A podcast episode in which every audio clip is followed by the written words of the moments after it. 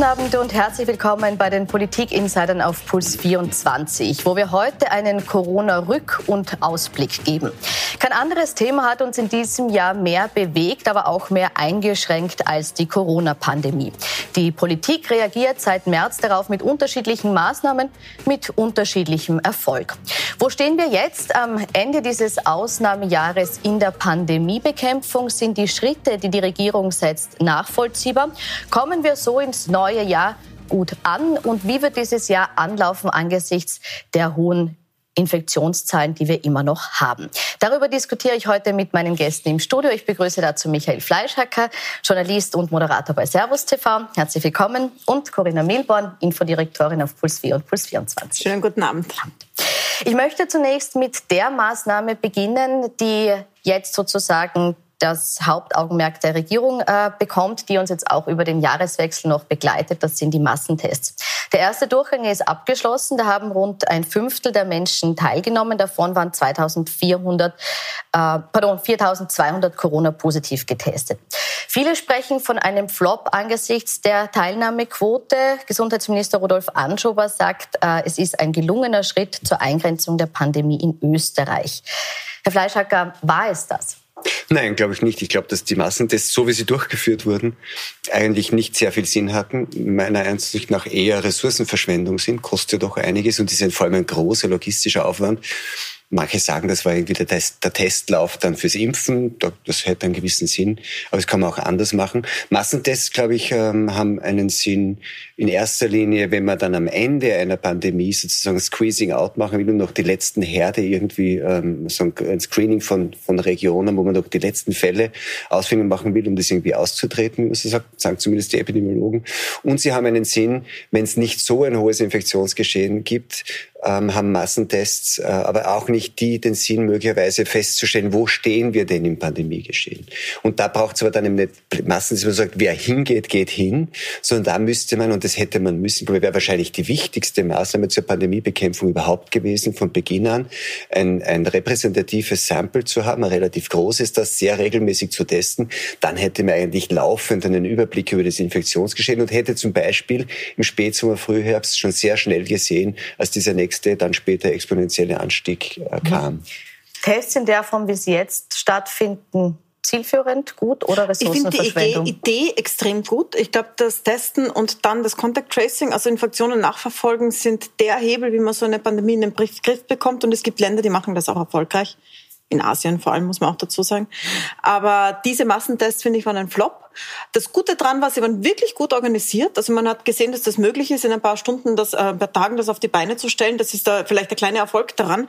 Aber ich finde, man hätte sie verpflichtend machen müssen. Und zwar mit einer Auswahl, entweder man geht testen oder man geht in Quarantäne, damit man wirklich alles erwischt. Weil das Problem mit den Samples, die man auch bräuchte und auch viel öfter, als man es gehabt hat, ist, dass sie so regionale Cluster vielleicht nicht abdecken. Weil so ein Sample, wenn irgendwo ein Ausbruch ist, zum Beispiel in mehreren Pflegeheimen und man hat aus dem keinen, kriegt man das nicht.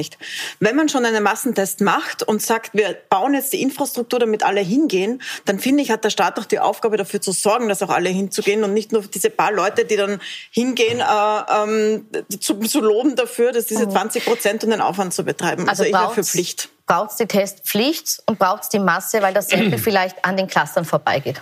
Also ich glaube, dass, die, dass die, ein repräsentatives Sample an sehr regelmäßig getesteten zur Verfolgung des Pandemiegeschehens und die, und die Identifikation, Nachverfolgung und Beseitigung von Clustern sind zwei vollkommen verschiedene Paar Schuhe, hat miteinander nichts zu tun.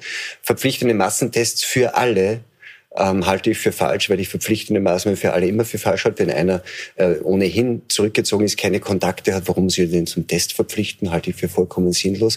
Ähm, ist auch nicht vertrauensbildend und auch nicht notwendig. Also ich glaube, was der, was der Staat und die Gesundheitsbehörden wissen müssen, sind zwei Dinge. Wie ist das Infektionsgeschehen auf einer aggregierten Ebene? Das kann ich mit, äh, mit regelmäßigen Tests eines äh, repräsentativen Samples machen. Und dann ist es die Aufgabe der regionalen Gesundheitsbehörden, wenn es irgendwo Infektionsfälle gibt, die nachzuverfolgen verfolgen, mit Contact Tracing und, und Cluster einzugrenzen. Und dazu brauchen die überhaupt keine Massentests. Das heißt, Massentests generell ich glaube, dass Massentests tatsächlich das ist, was man das gemacht hat jetzt in Hongkong zum Schluss. So ist, am Ende, wenn dann noch zwei Fälle auftauchen, zu sagen, in der Region teste ich alle durch, weil die will ich unbedingt filmen. Ich will unbedingt wissen, gibt es da noch jemanden oder waren das nur die zwei? Weil ich will sozusagen die Epidemie in dem regional begrenzten Rahmen beenden. Dann, dann ist ein, ein, ein, ein, ein vollständiger Massentest, ein Screening regional sinnvoll. Das wäre auch der einzige Fall, in dem man, glaube ich, über eine Verpflichtung nachdenken könnte. Mhm. Ich glaube, dass es künftig auch also regional, wo es hohes Infektionsgeschehen gibt, sinnvoll ist. Aber ein Massentest hat ja so eine ähnliche Auswirkung wie ein Lockdown haben könnte. Das heißt, wenn alle zwei Wochen zu Hause bleiben, dann weiß man, in diesen zwei Wochen, dann brechen die Krankheiten aus oder sie verschwinden halt einfach und nach zwei Wochen hat man einen neuen Stand sozusagen, wenn alle wieder rausgehen. Das könnte man mit einem Massentest auch erreichen, aber nicht, wenn er so gestaltet ist, dass nur die hingehen, die sich eher an alles halten. Mhm. Weil so, so wie es jetzt war, sind da die Leute hingegangen, Vereinigungen, die mitmachen wollen und die machen ja bei den anderen Sachen vermutlich auch mit. Und insofern erwischt man gerade die nicht, die sich vielleicht unvernünftig verhalten. Noch dazu gibt es ein gewisses Shaming gegenüber denen, die sich dann anstecken. So, du hast nicht aufgepasst oder du könntest ihn anstecken. Die Leute, viele Leute wollen gar nicht, dass man draufkommt oder sie wollen es gar nicht wissen, weil sie sich eingeschränkt fühlen würden. Und deswegen glaube ich, geht das nur, also wenn schon, dann muss man dafür sorgen, dass eine große Anzahl von Leuten hingeht. Und das wären nicht 20, sondern eher 80 Prozent. Jetzt ist es ja so, dass äh, von einer Pflicht noch nicht die Rede ist, außer eben in speziellen Berufsgruppen und eben in Regionen mit besonders hohen Fallzahlen. Allerdings, was schon diskutiert wird, ist, ob es ein Anreizmodell geben soll. Es ist jetzt, steht jetzt so im Raum, dass es vielleicht Einkaufsgutscheine gibt. Mhm. Ist das, äh, Sie lachen, ist das äh, ein, ein Incentive, wo Sie sagen, ja, das ist gut, das bringt vielleicht eben genau auch jene zum Test, die sonst nicht gehen würden? Ich möchte noch einen Satz zur Pflicht sagen. Weil ich kann mich erinnern, so wie es äh, Michael Fleischacker das sagt, so ist immer gegen Zwangsmaßnahmen. Ich kann mich erinnern, wo ich klein war, wo diskutiert worden ist über die Gurtenpflicht und wie viele Leute da gesagt haben, das ist so ein Eingriff in ihre persönliche Autonomie und die ist trotzdem gekommen und man bekommt eine Strafe, wenn man es nicht. Und da geht es noch dazu nur um einen selber, dass man sich mhm. nicht selber ähm, äh, verletzt beim Autofahren, wenn man einen Unfall hat. Das heißt, bei Massentests, da geht es ja bei Tests geht's darum, noch dazu andere zu schützen. Und es ist jetzt nicht so viel Aufwand. Und es tut nicht wahnsinnig weh, also es ist aushaltbar. Ich finde, dass es gibt überall Pflichten zum Schutz des Lebens und der Gesundheit. Wieso soll es nicht so eine geben? Bei der Impfpflicht ist was anderes. Ich glaube, also man muss, glaube ich, wirklich aufpassen. Also die, das wird so oft gewählt, das Beispiel. Es ist nun einmal ein Unterschied, ob ich jemanden verpflichte, im Fahrzeug einen Gurt anzulegen und wenn er das nicht tut, dann hat er eine Verwaltungsstrafe. Ne? Mhm. Es geht ja dann um die Sanktion, hat er Verwaltungsstrafe oder er hat, wenn er, wenn er Pech hat, schwerere Verletzungen oder er stirbt. Das ist ganz was anderes als wenn ich jemanden dazu verpflichte, eine medizinische eine medizinische Untersuchung über sich ergehen zu lassen oder sich eine medizinische Untersuchung stellen. Also sagen, ist mal ein Eingriff erstens. Zweitens, äh, was passiert mit den Daten? Er hat keine Hoheit drüber. Also oder zu Hause man kann ja, man kann ja der Meinung sein, so oder so, aber zu sagen, das ist das Gleiche wie die Gurtenpflicht, eine regelmäßige Massentestuntersuchung, glaube ich, ist wirklich falsch. Das ist kein guter Vergleich. Ja, aber wir beide testen fast täglich wahrscheinlich, weil immer vor Sendungen und so kompliziert Gut. ist es auch wieder nicht. Es ist nicht so kompliziert. Meine Frage nochmal ganz kurz zurück zu den Incentives. Guter Weg, weil das Thema jetzt wieder abgebogen. Ich finde den Gutschein ist eine ziemlich gute Idee. Es ist erstens bin ich ein äh, Fan von Helikoptergeld in solchen Krisen. Das heißt mal Geld unter die Leute bringen. Aber es sollte Geld gegeben sein, das sie ausgeben. Insofern Gutscheine sind besser als äh, Geld, das auf der hohen Kante landet. Gutscheine für den heimischen Handel. Und wenn man das verknüpft mit einer sinnvollen gesundheitspolitischen Maßnahme, dann mag das total absurd klingen. Das gestehe ich zu. Ich verstehe die Reaktionen, aber eigentlich finde ich es eine ziemlich gute Idee. Hier kam da einfach Partygutscheine. Also, Nein, ich, also ich, ich finde find Helikoptergeld immer schlecht und ich finde auch die Idee, dass der Staat irgendwie so durch Nudging oder Verpflichtung oder Drohung, also dass der, dass der Fahrt sich so der Staat sich so paternalistisch aufführt, wie das gerade wieder tut, finde ich auch immer schlecht. Drum tue ich mir schwer. Drum wenn dann wenigstens witzigerweise Partygutscheine, damit man auch weiß, dass man dann wenigstens den nächsten Test sicher positiv hat, dann kann man noch einmal gehen. Ne? Das heißt, damit man dann bist du für Belohnung des Positiven Nein, aber es ist doch, ist doch völlig absurd, oder? Man sagt, wenn ihr euch testen geht und damit zur Eindämmung des Infektionsgeschehens beitragt, dann geben wir eure Gutscheine mit dem möglichst nächsten Montag zum Ikea rennt, wo man sie am ehesten ansteckt. Ach, die kann man ja mehr Datum ich, staffeln. Das ist ja, das ist ja dann kein Problem. Die müssen ja nicht alle zugleich ausgegeben werden. Aber grundsätzlich finde ich, Geld zu verteilen in so einer Lage, wo es, wo es gerade dem stationären Handel wirklich schlecht geht, wenn der wieder aufmacht, dann braucht er einen Push und ich finde, das ist keine schlechte Idee. Es wird so viel Geld gerade ausgegeben. Warum nicht dafür? Gut. Unterschiedliche Meinungen zu den Gutscheinen. Kommen wir zu den Feiertagen, die jetzt bevorstehen. Da gibt es jetzt gerade die Verordnung, die jetzt äh, final regelt. Es gab ja Gerüchte, dass vielleicht doch noch was geändert wird an den zehn Personen, die zusammentreffen dürfen. Nein, es dürfen zehn Personen aus maximal zehn Haushalten am 24. und 25. zusammentreffen. Ist das aus Ihrer Sicht zum aktuellen Zeitpunkt vertretbar? Ich, kann das schwer sagen, weil ich halte diese Regelung, wie viele Leute aus welchen Haushalten, wie alt dürfen die sein, welche Schuhgröße brauchen sie oder welche Zahnpasta müssen sie mitbringen, halte ich insgesamt für wirklich eine vollkommen absurde Vorstellung von gesellschaftlichem und politischem Leben.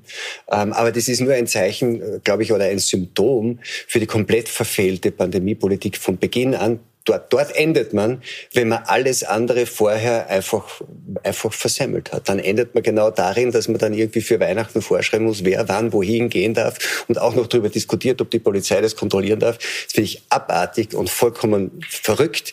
Ist aber die, dann am Ende tatsächlich die Konsequenz dessen, wenn man vorher wirklich alle Fehler gemacht hat, die man machen kann, dann steht man mit sowas da.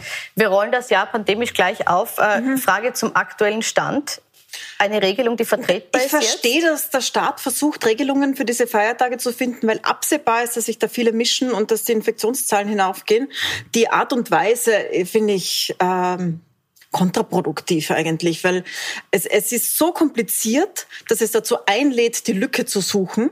Und es wäre wohl besser, wenn man gut kommuniziert, worum jeder drauf schauen sollte, nicht individuell auf sich, sondern auf das Gesamtinfektionsgeschehen, auf die Gesamtgesellschaft und selbst verantwortlich entscheiden muss, wie er diese Weihnachtstage verbringt, als Regeln zu schaffen, die so kompliziert sind, dass man sich so richtig so zusammenwürfeln kann. So, was darf ich gerade noch machen? Und das habe ich den Eindruck, dass jetzt passiert. Dass, ähm, dass Leute versuchen, so möglichst noch eine Lücke zu finden, möglichst viel zu schaffen. Und Sie beide wissen sicher, ist sie zu Silvester gleich oder was muss ich eigentlich zu Silvester Silvester ist noch nicht äh, also, was ich zu Silvester tun werde, weiß ich also noch nicht. Das, ja, das, das wird der Staat mir erst sagen. Genau. Genau, und die jetzige Verordnung ist auch so kompliziert, dass ich einen Knoten im Hirn habe. Davon, die jetzige Verordnung halt dürften maximal zwei Haushalte zwar zusammen sein, allerdings die Ausgangsbeschränkung ist für alle aufgehoben. Das heißt, auf der Straße dürfte jeder sein, aber ja, es gibt, es gibt noch eine äh, überarbeitete Version. Bis jetzt haben wir eine Regelung, die bis zum 26. gilt. Schauen wir vielleicht in die Vergangenheit. Sie haben es jetzt schon angesprochen. Sie haben gesagt, das, was wir jetzt erleben mit dieser Verordnung, ist der Gipfel dessen, was an Fehlentscheidungen passiert ist bis zum heutigen Tag. Wenn wir den Zeitraum von März bis Dezember betrachten, wo war für Sie der Punkt, wo Sie sagen, da hat die Regierung falsch abgebogen, da hat man die Kontrolle über die Pandemie aufgegeben? Naja, falsch abgebogen, glaube ich, ist mir zweimal.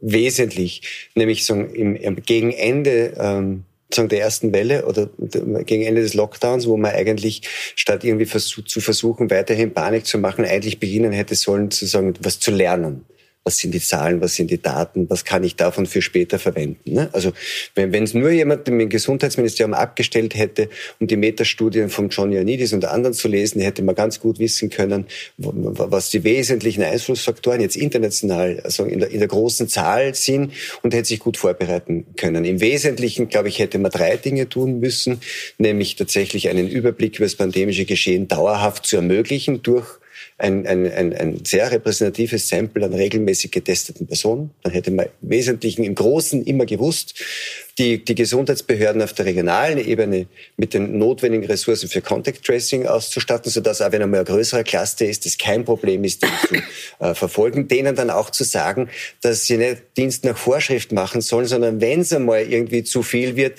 dass sie dann trotzdem die frischesten Fälle verfolgen und nicht die alten abarbeiten, weil die sind schon sinnlos. Es wäre dann gescheitert, den neuen zu bearbeiten, haben sie nicht getan. Und, das, und, das, und die wesentlichste Maßnahme wäre natürlich gewesen, äh, in den Alten- und Pflegeeinrichtungen, in denen denen nun einmal die größte Zahl von Risikopersonen auf kleinstem Raum zusammen ist, äh, bei der Schutzausrüstung, bei den Personalständen, bei der Personalausbildung, bei der Möglichkeit der Schnelltests am Eingang, damit die eben nicht isoliert werden müssen, sondern weiter besucht mhm. werden können. Da ist wenig passiert. Das wären, glaube ich, die drei wichtigsten Maßnahmen gewesen. Dann hätte man irgendwann September, Oktober spätestens dann mit diesem Kälteeinbruch, der das noch einmal irgendwie beschleunigt hat, klarerweise re relativ gut durchkommen können. Vielleicht ein Satz noch, weil, und das hat mich so geärgert jetzt dann im November, Dezember. Der Wettlauf, wer war denn der bessere Politiker, weil er schon früher den harten Lockdown gemacht hätte. Ähm, den kann man dann schon machen. Wenn man aber nur unter der Prämisse, dass man auch anerkennt, dass vorher alles vergeigt worden ist, weil die eigentliche Aufgabe von Politik in so einer Pandemie mit dem Risikoprofil, das es gibt für diese Krankheit, muss sein, einen Lockdown zu verhindern und nicht derjenige zu sein, der sagt, ich habe ihn eh am schnellsten gemacht. Wurde da über den Sommer so viel liegen gelassen oder wird jetzt auch übersehen, dass manche Methoden, die wir jetzt einsetzen können, damals einfach noch nicht vorhanden waren, wie zum Beispiel die Schnelltests, die erst Ende September dann verfügbar waren? Na, erst recht hätte man dann im Sommer mehr machen müssen. Also jetzt mit den Schnelltests ist es ja wirklich einfacher geworden. Im Sommer ist unglaublich viel äh, liegen gelassen worden. Aber ich glaube, was es gibt noch ein grundlegenderes Problem. Das ist die Strategie, die wir fahren. Ähm, Österreich hat in das Gesetz geschrieben, weil ein Lockdown und diese ganzen Eingriffe ja große Eingriffe sind und deswegen muss man rechtfertigen und eine Schwelle setzen, wann kann der Staat diese Maßnahmen ergreifen und hat reingeschrieben, das ist die Überlastung der Intensivstationen. Also die Maßzahl ist, wie viele Intensivbetten sind noch da. Und das finde ich, das habe ich immer schon schlecht gefunden, weil es irgendwie eine Maßzahl ist, die viele Tote in Kauf nimmt schon mal von vornherein. Aber es hat sich jetzt herausgestellt, dass das äh, fast automatisch zu einer Überlastung der Krankenhäuser führt und zu unglaublichen Kollateralschäden. Also es sind Warum? sehr viele, Warum? weil sehr viele Operationen zum Beispiel jetzt nicht mehr stattgefunden haben, weil diese 700 Intensivbetten, die da jetzt so dastehen von, die können es geben, das bedeutet schon, dass mehr Leute da in den Intensivbetten Möglichkeiten sind, dass es, äh, als es als mehr Leute da wären. Das heißt, es müssen schon Leute abgesagt werden. Und es sind in vielen Krankenhäusern Operationen stimmt. verschoben worden. Das stimmt in der großen Zahl nicht. Das Doch, stimmt, das, das, das, ist ja das Interessante an diesem Intensivstationsgeschehen, dass es sehr punktuell ist. Und deswegen, da ist es wirklich schwierig, dass man sich weigert, auch da irgendwie die große Zahl anzuschauen, den Überblick zu haben, war ja auch bei Ihnen so, muss ich sagen, dass er sagt, schickt uns eure Geschichten. Ich finde immer, ich finde immer arge Geschichten auf jeder Intensivstation im Land. Ja, aber es aber gibt die, ja nicht aber, tausende aber Intensivstationen. Man kann sich einen Nein, aber man kann, aber es gibt sehr viele Intensivstationen und es ist völlig selbstverständlich, auch in sehr vielen anderen äh, Situationen für alle Notfallsmediziner und für Intensivmediziner, dass man sagt, dass, dass man, also die Überlastung ist der Normalfall. So ist das System gebaut und wenn es überlastet ist, wird es ausgeglichen und das geht in den meisten Fällen auch. Und deswegen glaube ich, muss man, muss man sich irgendwie da davor hüten und zu sagen, das ist automatisch. Und Herr Greil sagt das auch immer, diese Betten gibt's eigentlich gar nicht. Gibt's eigentlich gar nicht, Das genau. ist, glaube ich, auch falsch. Es gibt eine bestimmte Anzahl von Operationen, die kann man verschieben tatsächlich ohne Probleme.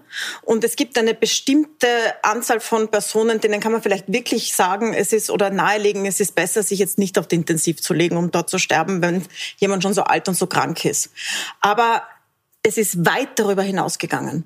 Es sind ganz normale chirurgische Operationen verschoben worden. Es ist also die Triage, die normalerweise, die sonst auch gibt, aber nur in so Extremfällen, ist ganz weit in den Bereich aber von Mitte 70-Jährigen ja reingegangen. Es ist wieder ein ganz, ein und ganz deshalb kann ich meinen Satz fertig machen, Nein, Herr Fleischer. Moment, Herr Fleischer. Nein, ist immer diese ja, ja, das ist tatsächlich, das hat viel an verschobenen Operationen, an gesundheitlichen Spätfolgen, an Stress und so weiter gekostet, was, dass wir diese Maßzahl genommen haben. Weil tatsächlich gibt's diese Betten nicht. Intensivstationen sind zu 80 Prozent ausgelastet normalerweise. 70, 80 Prozent, manchmal 90. Es gibt auch keine Lungenentzündungen sonst daher, ist kein Problem. Ich, und ja, deshalb, ich finde ich, war diese Maßzahl falsch. Ich finde, man hätte sich vornehmen müssen, dass man die Infektionen so niedrig hält, dass man sie nachverfolgen kann. Und das ist bei 500, 600 der Fall, außer man stockt wahnsinnig auf. Gut, ich möchte auf dieses gesetzte Ziel gleich noch zu sprechen mhm. kommen, möchte jetzt aber die Zahlen anschauen. Sie haben jetzt in Abrede gestellt, dass sich auf den Intensivstationen die Situation zuspitzt. Was wir aber schon dokumentiert haben, ist die Zahl der, der Todesfälle mhm. massiv gestiegen ist. Also es gibt ja von Erich Neuwirth mhm. eine Statistik, wir haben die auch mhm. vorbereitet, wo man sieht, äh, die Sterbefälle... Die ist gar nicht so sehr von Herrn Neuwirth, sondern von der Statistik Austria. Der erzählt das ja nicht selber. Der illustriert nur die Statistik Gut, Er illustriert es und kommentiert es regelmäßig äh, von der Statistik Austria. Die, äh, danke für die Korrektur, die äh, Grafik.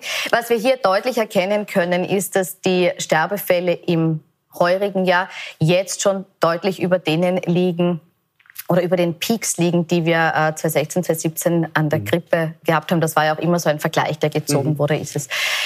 Ist das nicht der Beweis dafür, dass wir hier zu spät gebremst haben und dass eben die Gesundheitssysteme sehr wohl überlastet sind? Nein, es ist in erster Linie, also man sieht ja auch in den Kurven, wenn man da drüber legen würde, Also erstens, wenn man dann einmal die Altersverteilung sich noch genauer anschaut, wäre es interessant, sieht man sagen andere Verläufe. Zweitens, wenn man dann die, die, die Kurve der Intensivbelastungen drüberlegen würde, würde man sehen, sehr interessantes Phänomen, habe ich mit ihm auch schon drüber geredet, mit dem Herrn Neuwirth, die Entkoppelung des Intensivgeschehens und des Sterbegeschehens. Was bedeutet de facto im Großen und Ganzen, man müsste im Einzelnen anschauen, dass sich das, das sagen, der, diese, die, die Übersterblichkeit, die relativ hohe Übersterblichkeit in dem, in dem Zeitraum eben nicht dann der nächste Schritt, wenn man immer sagt, Infektion, Normalstation, Intensivstation, Todesfälle, ja, sondern dass sich das, dass sich das nach, dass sich das entkoppelt was heißt, dass sehr, sehr viele dieser Todesfälle in Alten- und Pflegeeinrichtungen was stattfinden. Was heißt, dass sie gar nicht mehr ins Krankenhaus weil, gekommen wenn, wenn sind? die gar nicht mehr ins Krankenhaus kommen und dann braucht man eben so Früher, Triage, sondern das ist auch nicht sinnvoll, weil ein 85-Jähriger mit einem schweren, äh, also quasi Lungeneffekt, den in die Intensivstation zu bringen, wird Ihnen jeder Intensivmediziner sagen, ist im Normalfall, tut man das ohnehin nicht, weil die zu 80 Prozent des maximal fünf Tage überleben und dann dort an der Maschine sterben, statt wenn es palliativ ausgestattet ist, im Kreis ihrer Verwandten im Pflege- und Altenheim. Das geht jetzt allerdings auch nicht, weil die müssen zugesperrt werden, weil sie schlecht ausgerüstet sind, weil sie keine Zugangstestungen haben und deswegen diese Patienten dort nicht besucht werden können. Da dreht sich das dann wieder im Kreis. Heißt, ich glaube, man sieht an dieser Grafik von Herrn Neuwirth sehr stark diese Entkoppelung und sieht darin, genau in der Kurve sieht man das größte Versäumnis über den Sommer und im Herbst, nämlich genau hier wieder, dass die, dass die, dass in den, in den Pflege- und Alteneinrichtungen so gut wie nichts oder jedenfalls sehr viel zu wenig gemacht wurde.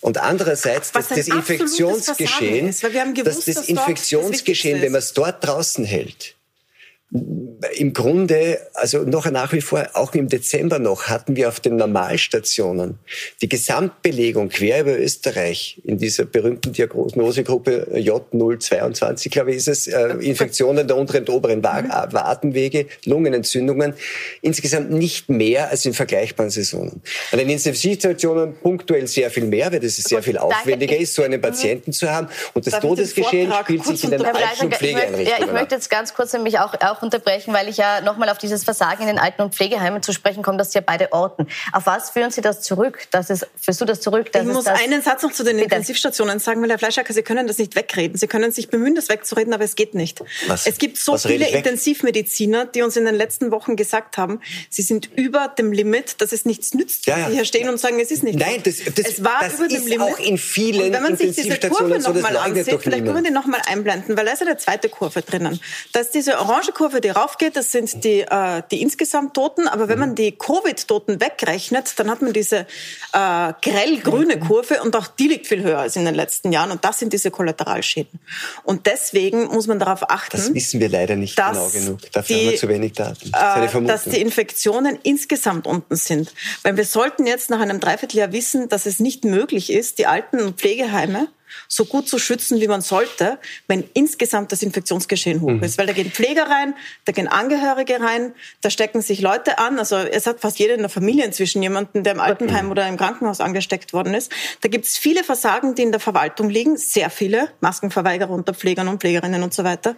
Aber wenn man die wirklich schützen muss, dann muss man das Infektionsgeschehen unten halten. Und da ist der Fehler gemacht worden. Und da möchte ich jetzt noch fragen, was, was wäre Ihrer Meinung nach das richtige Ziel gewesen, das die Regierung ausgeben hätte müssen in der Pandemie Ich halte, die, ich halte die, ähm, das Ziel mit den Intensivstationen als eins von, würde ich sagen, drei Zielen immer noch richtig, weil das ist einfach ein wesentlicher Punkt. Übrigens, dass sie so sehr überlastet sind punktuell, hängt auch und vor allem wiederum mit was ganz Praktischem zusammen. Durch diese, durch die, durch die also quasi strengeren ähm, Regeln bei der Behandlung von Covid-Patienten ist die Gemischtbelegung, die der Normalfall ist auf der Intensivstation nicht möglich. Man muss schleusen Herr und dadurch sind überlastet. Ich würde nur gern vom Thema Intensivstation jetzt weg, damit wir noch ein paar Also die Ziele, ja, die Ziele, die drei Ziele. Ich glaube, ja. ist, man, man, in, so einer, in, so einer, in so einer Pandemie, glaube ich, muss man zuerst einmal wissen, dass die Idee, dass man da unbeschadet durchkommt, absurd ist. Man kommt durch eine Pandemie nie unbeschadet geht nicht. Und dann, glaube ich, sind drei, sind, gibt es drei vernünftige Ziele. Eins davon ist zu sagen, wir wollen die, die, die, wir wollen möglichst ohne sagen, Stillstandsregelungen gesellschaftliche durch diese Pandemie kommen, weil die hat langfristige Kollateralschäden, nicht nur sozioökonomischer, sondern auch direkt gesundheitlicher Folge. Die wollen wir möglichst minimieren. Also wir wollen versuchen, ja. das irgendwie ohne Lockdowns zu machen. Zweitens, wir wollen verhindern, dass es eine Übersterblichkeit gibt, die so quasi zu groß wird. Wir haben 2016, 17 bei, bei dieser Übersterblichkeit, die man auch hier gesehen hat, hat sie hat niemand auch nur irgendwie ein Ohrwaschel äh, gejuckt. Jetzt haben wir 30 Prozent mehr. Zu, wir jetzt haben wir 30 Prozent ja. mehr, steht auf dem Dashboard, wir Wahnsinn. Und das Dritte ist tatsächlich natürlich zu verhindern, dass, die, dass das Gesundheitssystem in dem Sinn überlastet wird, dass wir dann Menschen, die dringend Spitalsbehandlung bräuchten, nicht mehr im Spital behandeln können. Das ist schon eins, ein, ein sinnvolles Ziel. Gut, ich möchte jetzt weiter äh, anschließen. Hat man die Kollateralschäden bei der gesamten Strategie zu wenig beachtet? Ich glaube schon. Wir haben auch zu wenig ähm, mit Sozialwissenschaftlern und Innen, äh, mit Psychologen gesprochen. Also wir waren sehr darauf konzentriert zu verstehen, wie dieses Virus funktioniert. Wir haben gerade noch mal die Ökonomie beachtet und die Wirtschaft, aber darüber hinaus haben wir uns wenig darum gekümmert, was das für eine Gesellschaft bedeutet. Und im Endeffekt ist so eine Pandemie etwas, das die ganze Gesellschaft betrifft. Und die Bekämpfung einer Pandemie ist nicht etwas rein virologisches, sondern etwas, wo die ganze Gesellschaft sich zusammentun muss und das tun muss. Und dazu muss man das Augenmerk drauflegen, wer ähm, hat da, wer hat verloren, wem geht es jetzt schlechter. Das sind auch psychologische Dinge, die vielleicht wir auch als Medien zu wenig beachtet haben. Wie groß ist die, die Angst, die herum ist? Wie groß ist die Verwirrung, die da ist? Und ich glaube, dass man das falsch gemacht hat. Ich glaube zweitens, dass man ein großes Augenmerk nach dem Virologischen auf die Wirtschaft gelegt hat und deswegen Erkenntnisse, die schon da waren, zum Beispiel über das Infektionsgeschehen in Schulen, wo man schon seit Monaten weiß, die spielen durchaus eine Rolle im Infektionsgeschehen, einfach versucht hat zu ignorieren, weil die Folgen so dramatisch wären, wenn die Kinder nicht in die Schule gehen können, können die Eltern nicht arbeiten, dann steht alles still, dass man lieber nicht drauf geschaut hat, was in diesen Studien steht. Erst jetzt kommt man langsam drauf und äh, weiß immer noch nicht, wie man damit umgehen soll. Es gibt da keine Konzepte, keine Lüftungskonzepte, keine mhm. Konzepte, wie die Kinder sitzen sollen und so weiter. Das heißt also, manche Sachen hat man einfach ausgeblendet. Nein, ich muss nur lachen, weil das mit den Schulen finde ich so einen interessanten äh, Glaubenskrieg, wo wohl doch ganz klar ist aus den Studien, dass die Kinder sehr wohl und sogar eine ganz große, ja. bei Deutschland ganz große Rolle spielen. Ich weiß ja nicht, äh, schon wie, lange wie viel, klar ist viel, nämlich, ja. Äh, ja, ich, also die, Studi die Studienlage, glaube ich, ist ja. überhaupt nicht so, wie Sie gerade sagen.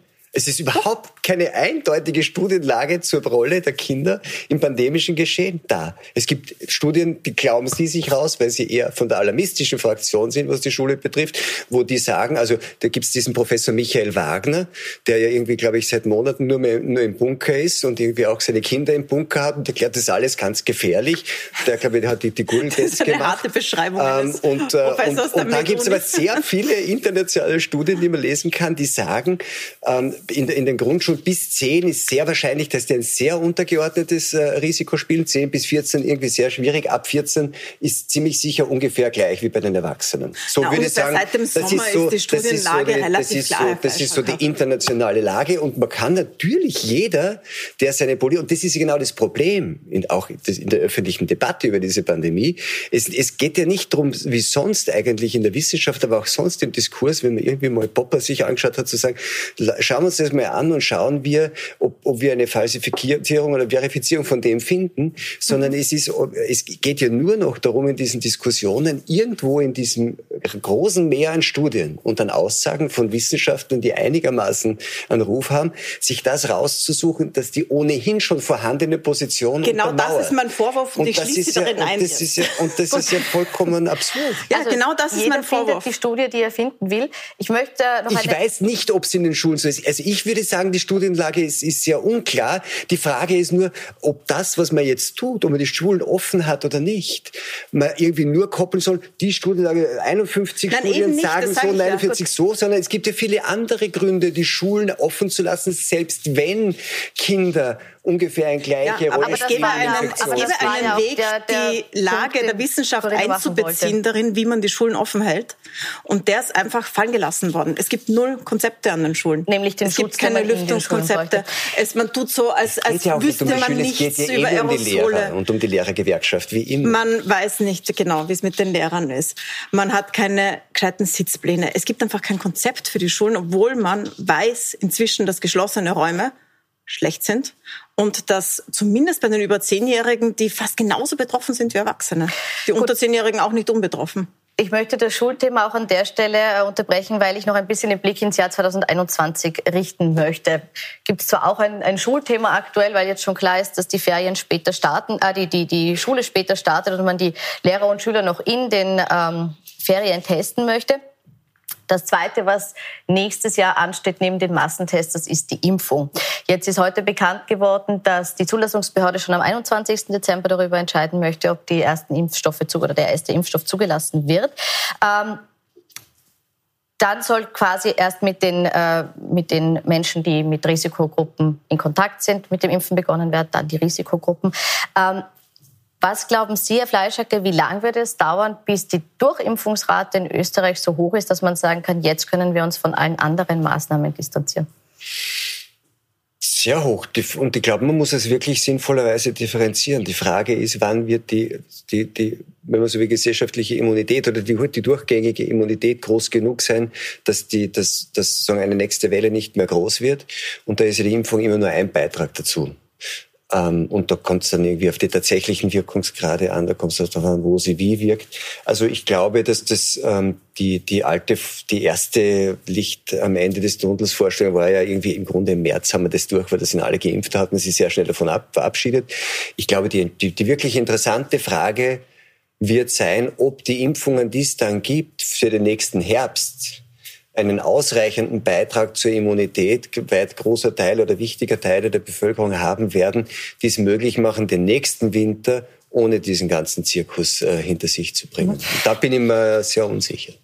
Bis zum Sommer ist die Frage der Verfügbarkeit. Da werden noch gewisse Gruppen geimpft werden. Ab dem Herbst, sollte der Plan so halten und das alles ausgeliefert werden, ist es dann die Frage, wer macht sie? Und da äh, eine Impfpflicht halte ich für ausgeschlossen. Das funktioniert nicht, das ist viel zu neu, das wird viel zu viele, äh, also das geht nicht. Da kann, man kann das nicht vorschreiben, sich sowas in den Körper jagen zu lassen. Ähm, und man bräuchte aber 70 Prozent. Das heißt, es hängt dann sehr, sehr stark daran, ob äh, genug Vertrauen aufgebaut wird, erstens. Und zweitens, ob genug vermittelt wird, dass es nicht nur um den eigenen Schutz geht, sondern dass es um den Schutz aller geht. Weil die individuelle Entscheidung ist noch was anderes. Da kann jeder noch sagen, so, ich schütze mich eh, ich trage eh eine Maske. Sondern man muss auch vermitteln, dass es ein Beitrag für alle ist und dass da auch die, die denken, dass es ihnen nichts macht, wenn sie es kriegen oder dass sie sich eh nicht anstecken, trotzdem mitmachen sollten. Und da sind wir einen weiten Weg noch hin. Weiter Weg hin, nämlich als Stichwort, wir möchten auch kurz herzeigen, es gibt nämlich dazu auch eine aktuelle Umfrage ähm, von äh, der Österreich-Trend vom Meinungsforscher Peter Hayek für APA und ATV. Und da sieht man jetzt äh, die Zahlen. Und äh, da ist erkennbar, dass nur 17 Prozent eben sagen, sie gehen ganz sicher impfen, 29 Prozent sicher nicht. Dazwischen pendelt so rum. Was muss man jetzt unternehmen, um hier eine Impfbereitschaft zu schaffen, die ein Ausmaß von den 70 Prozent waren da angesprochen, erreicht, damit man eben diese Herdenimmunität hat? Ich glaube, erstens müsste man sich davon verabschieden, auch in der Kommunikation. Sehr viel ist ja Kommunikationsfrage. Ne? Es sind Vertrauensfragen und Vertrauensfragen sind Kommunikationsfragen. Muss man sich davon verabschieden, immer so zu tun, als ob das die einzige Möglichkeit wäre, wieder ein normales Leben zu haben, diese Impfung, das zu konzentrieren. Das eine, wahrscheinlich, wenn es funktioniert, wenn es gut funktioniert, das ist ja ein wichtiger Beitrag zur Normalisierung, ähm, weil, weil ausreichend Immunität herrscht. Es wird immer vergessen, dass wir sowas wie ein natürliches Immunsystem haben, also die positiven Seiten. Jeder kann sich äh, auch selbst besser in die Lage setzen, mit diesem Virus auch ohne irgendwas umzukommen, also so quasi zurechtzukommen.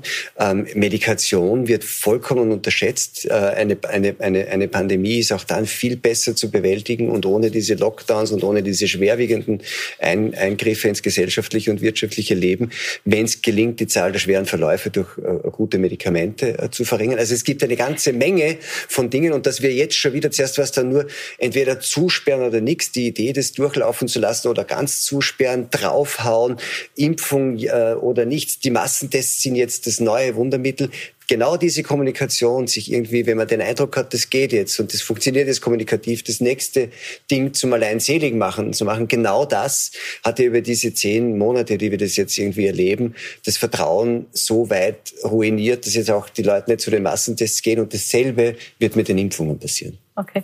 Wird auf diese Impfung jetzt zu viel Gewicht gelegt? Nein, ich glaube, die wird wahnsinnig wichtig sein. Also wenn, wenn das funktioniert mit der Impfung, dann kann man ja tatsächlich sehr viel von, der, von dieser Pandemie in den Griff bekommen dadurch. Aber wenn die Leute nicht hingehen, dann nützt es nichts. Und so wie es jetzt läuft, habe ich große Sorge, gerade in Österreich. Österreicher sind impfskeptisch, pharmaskeptisch, haben gute Kritikpunkte daran und sind jetzt nicht die, die nach vorne rennen werden. Und es wird sicher keine Impfpflicht geben. Das kann ich mir in Österreich nicht vorstellen. Auch keine partielle? Eine partielle in Gesundheitsberufen vielleicht, da gibt es ja jetzt schon eine, allerdings beim Neueintritt. Und die Diskussion ist jetzt, ob man das auch für Leute, die schon drinnen sind, trotzdem eine Pflicht machen kann überhaupt, obwohl sie ihren Vertrag schon haben. So einfach ist das nicht mal in Gesundheitsberufen. Letzte Frage. Sie sind grundsätzlich gegen Verpflichtungen, aber Sie haben gesagt, Pflegeheime, Altenheime schützen wäre wichtig. Wäre da eine Impfpflicht aus Ihrer Sicht vertreten? Ich glaube, das ist, muss man dann irgendwie anders sehen. Das sind ja, die, die Arbeitgeber haben ja da ganz andere Möglichkeiten als der, als der Gesetzgeber und das Gesundheitssystem per se. Ich glaube, dass es schon zumutbar ist in einem Beruf, in dem vollkommen klar ist, wo die Gefährdungslage ist, dass man berufsspezifisch ähm, das macht. Ähm, Wünschenswert also auf jeden Fall. Solche ja. Verpflichtungen muss man auch vorsichtig sein, wie man das mit allen Verträgen. Aber auch dort, glaube ich, ist einfach es so viel wichtiger, den Leuten irgendwie äh, das Vertrauen zu geben, dass man das vernünftig macht, und zwar mit ihnen. Ähm, wenn man auch, dass man dort möglicherweise zu einer Verpflichtung greifen muss, zeigt es schon nur immer, dass man vorher viel falsch gemacht hat. Naja, es gibt auch Länder, da sind Impfpflichten ganz normal, und zwar ziemlich viele Länder. Also sogar mitten im Nachbarland Italien ist die Masernimpfung verpflichtet. Mhm. Aber in Österreich genau. ist es tatsächlich damit, so, dass sich hier würde ich es für kontraproduktiv in Italien?